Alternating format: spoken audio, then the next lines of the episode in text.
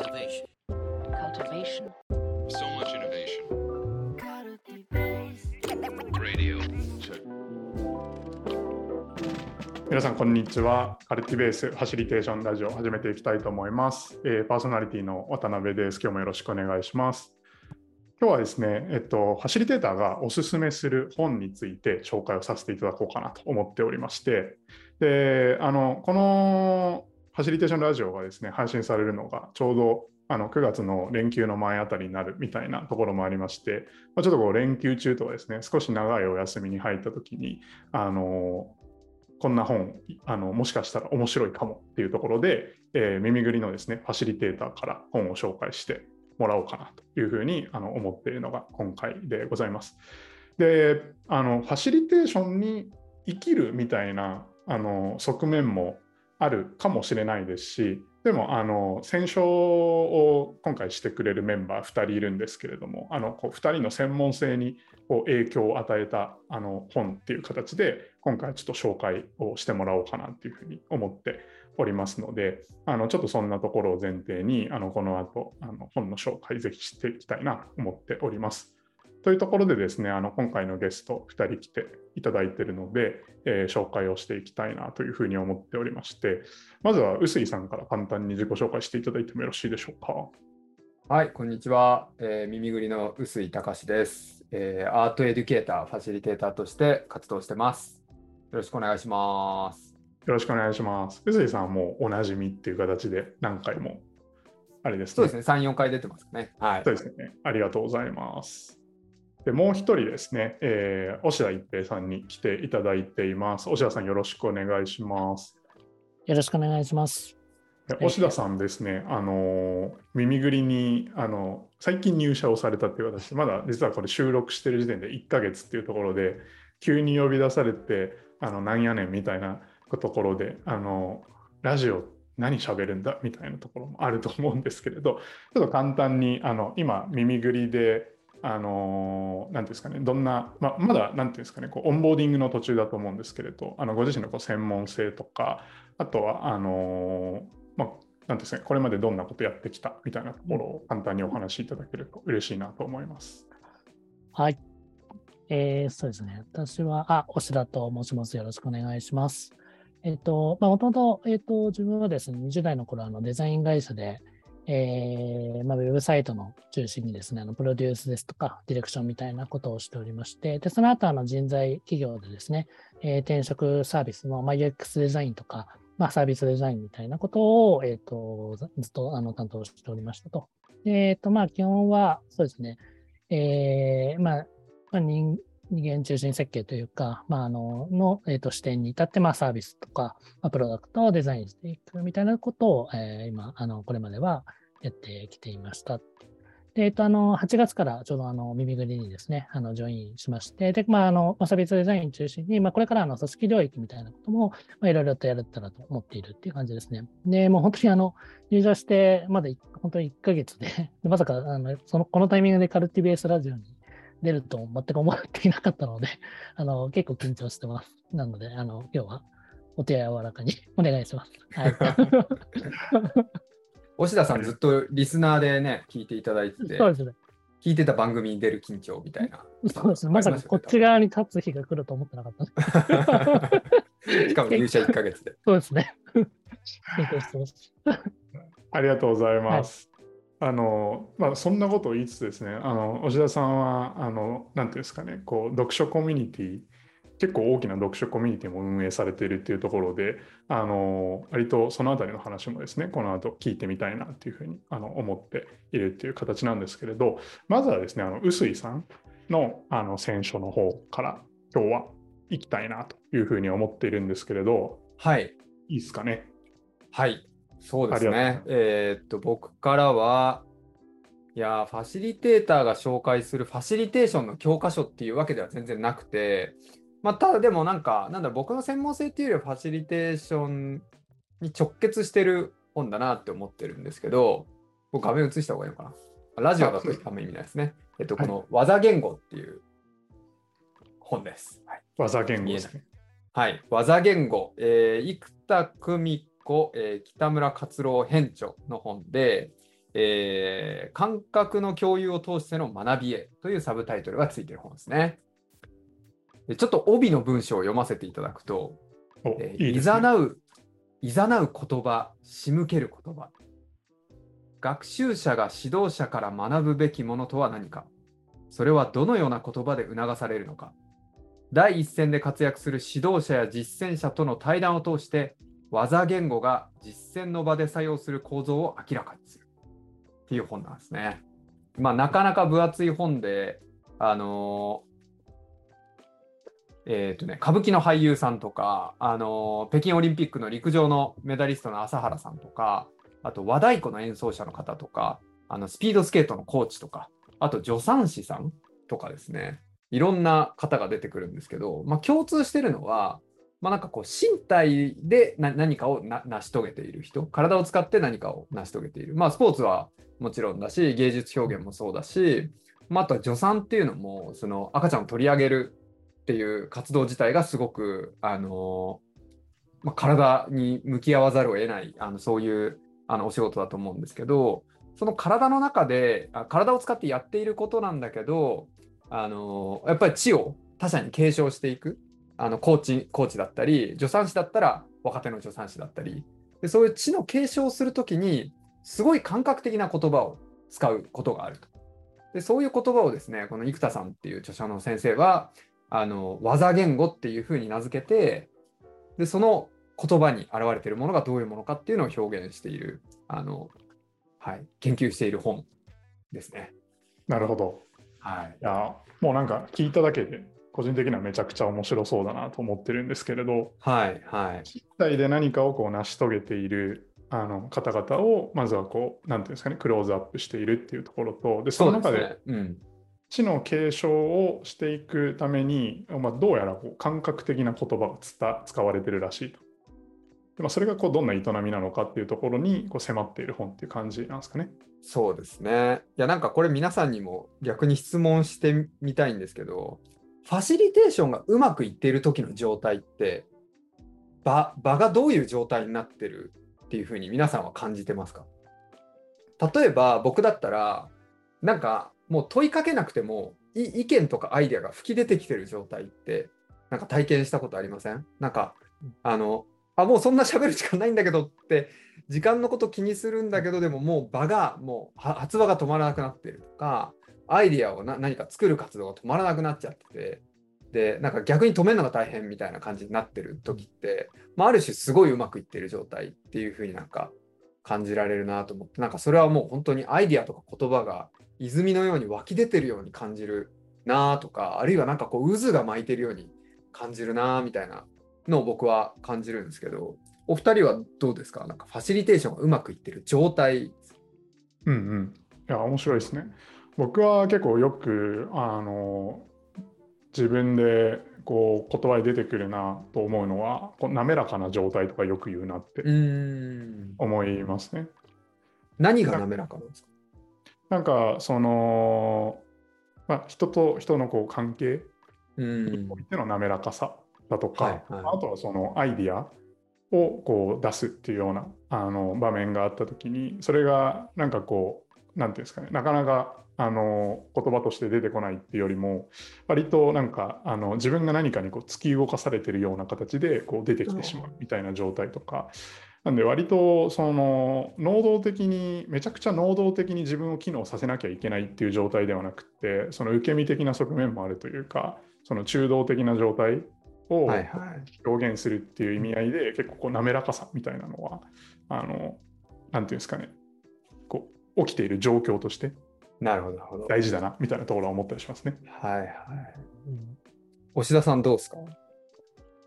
自分も結構臼井さんに近いかなって気がしていて、自分がまあ使っている言葉としては、なんかこの、ある種このファシリテーションをこう手手放している状態っていうか、こうそこからなんかこう、降りる瞬間みたいなのがあるような気がしていて、はいはい。で、自分は昔あの哲哲学対話とかやってる時にその感覚をすごく味わったんですけど、まあいい意味でなんかその場がこうせ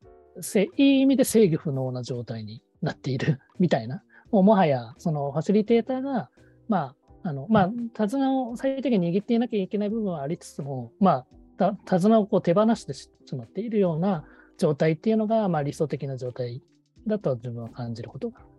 多いですね。うん。なるほどそこになんかやっぱよろ喜びを感じる。うんそうですかね。うんうん。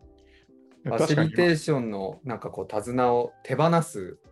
役割を降りるみたいなうん感じですかね。なべさん、うん今なんか言おうとした？いや、あの話してみてとか、押田さんの話聞いて、臼井さんと押田さんの話聞いて思ったんですけど、めっちゃ感覚的だなって思いました。そうなんですよ。そのまさに今、実はなるほどみんなと話した言葉に技言語めっちゃあって、うん、泉のように湧いてくるとか、泉じゃないじゃないですか。うん でも湧いてきてる。これ比喩表現だし、滑らかさとか、人の人のこう言葉やアイデアが何かに突き動かされるように出てきている状態なんですって言われても、まあ、経験しないとピンとこないけど、なんかそういう状態なんだなっていうのが分かるとか、うん自分がファシリテーターっていう役割から降りてる感覚になるっていうのも、まあ、これも技言語で、まあ、なんかこういう技を、なその技っていうのが、この本の中ではあの、タスクとアチーブメントっていうのに分類されているんですね。で、アチーブメントっていうのが今話したような状態。で、タスクっていうのがその状態に至るためにあのやっていくあの細かな行動なんですけど、あのまあ、例えばファシリテーションで言うと問いかけとかワークショップのタイムテーブル設計とか、まあ、あとはもうもうちょっとマネジメント視点で言うとワンオンワンのアジェンダ設計とか、まあ、そういうのはタスクレベルであのやっていくんだけどそのタスクをこなしていった先にチームだったりあのワークショップの場だったりっていうのがどういう状態になっているっていうふうに感じてるのかっていうのは人によって感じ方が違うしあのその感じ方を相手が受け取れるか、まあ、例えば若手のファシリテーターの育成を僕たちがやっているとしたら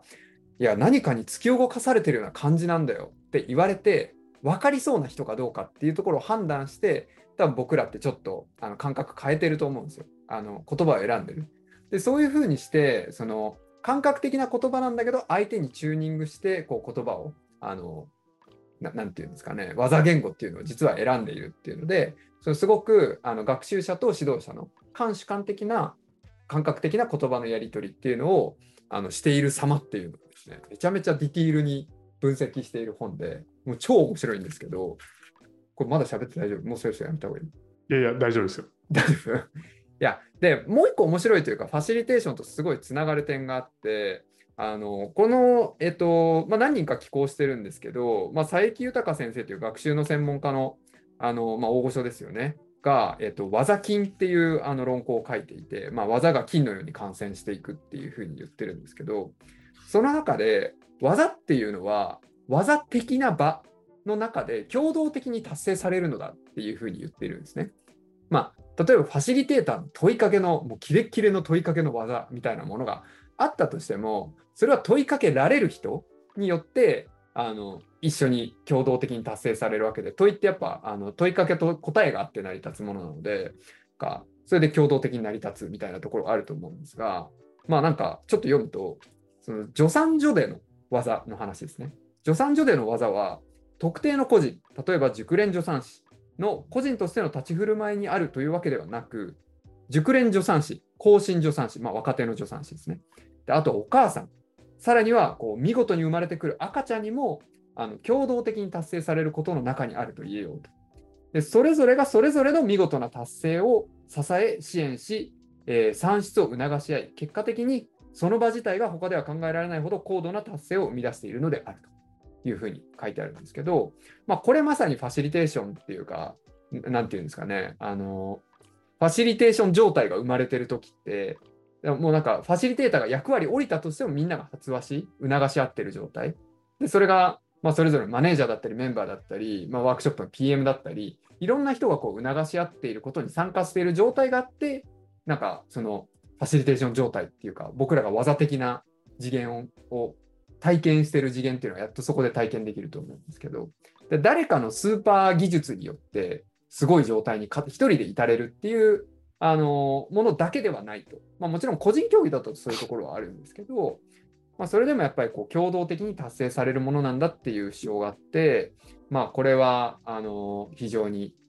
なんていうのかな、こう、ファシリテーターがファシリテーションするもんですよねっていうこう常識を外して、なんかこう捉えられる本だなと思ってもうなんか3年前ぐらいに買ったんですけどずっと僕をインスピレーションしてくれてる本ですね。なるほど。、はいや、さしゃべりすぎちゃった。はい、熱量、熱量が半端ないです。いや、でもめちゃくちゃファシリテーション本だなっていうふうに、あもう改めて思いました。まさになんか僕たちがその日々の営みの中であの、まあ、意識しているというかやっていることの話をあのまたちょっと違うその何て言うんですかねこう職職能というか、まあ、なんか違う営みからあのメタ的にあの今臼井さんがこうあの本の内容を通して話してくれたなと思っていてなんかまあするされるの関係ではそもそもないうん。で、まあ、向かいたい状態があるっていうその状態像がどういうものなのかっていうのがあの結構見立てとしてあるとかその、うんまあ、意識的にも無意識的にもあるみたいなのはあのすごくファシリテーションする上でのポイントだなっていうのはあの日々僕らも話してると思うんですけど、まあ、それが技言語で言うとこうアチーブメントに当たるものうん、そうでですね。